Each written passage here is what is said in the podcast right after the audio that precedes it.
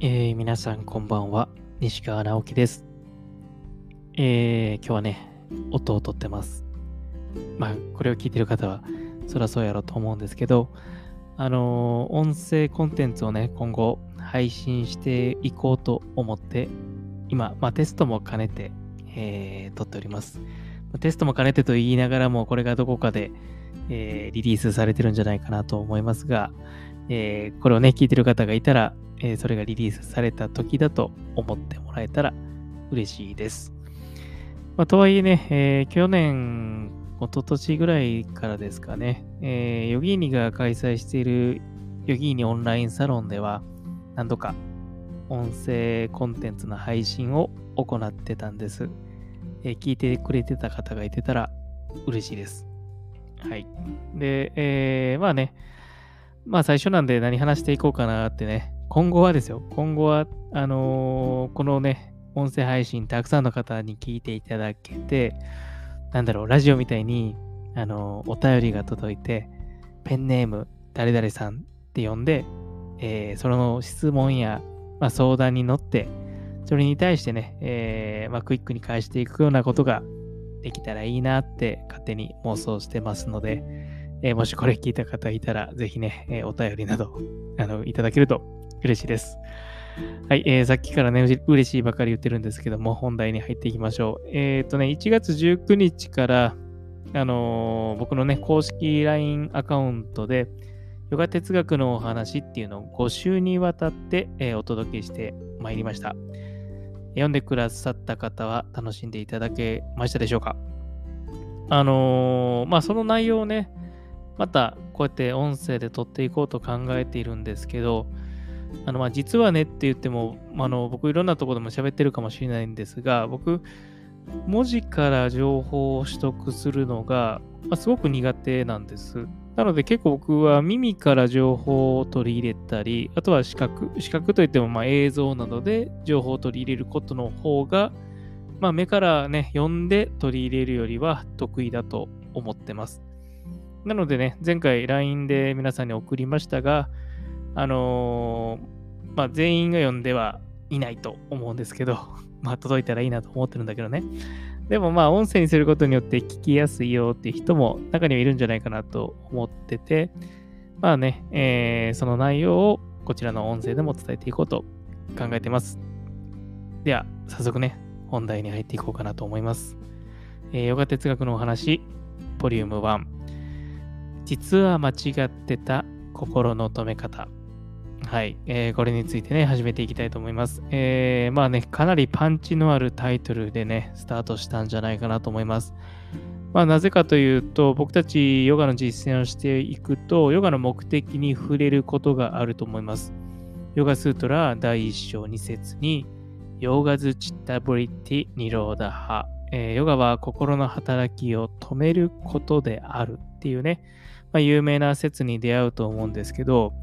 ではそれを知って、まあ、ヨガのね、えー練習をしている方が、いきなり今僕にね、実は間違ってたんだよ、その心の止め方って言われても、えってなるじゃないですか。で、なので、まあ、こういうね、少しパンチのあるタイトルから始めたんですが、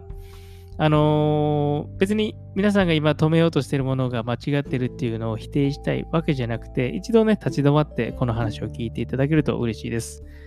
えーまずね、心って何なんだろうかっていうところから皆さんと一緒に考えていきたいと思います。で心の働きを止めることであるって文字に書いてた時に読めない文字や理解できない言葉はないと思うんです。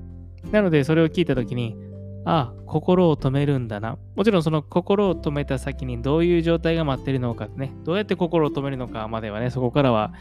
あのー目測でしかないと思うんですけども、でも文字を読んで何を止めるかっていうのはわかるじゃないですか。でもその心って一体何なんだろうかっていうのを今日この音声を聞きながら考えてみてほしいです。例えば今皆さんが考えた心の中には感情は入っていますか？考えてみてね。じゃあ次は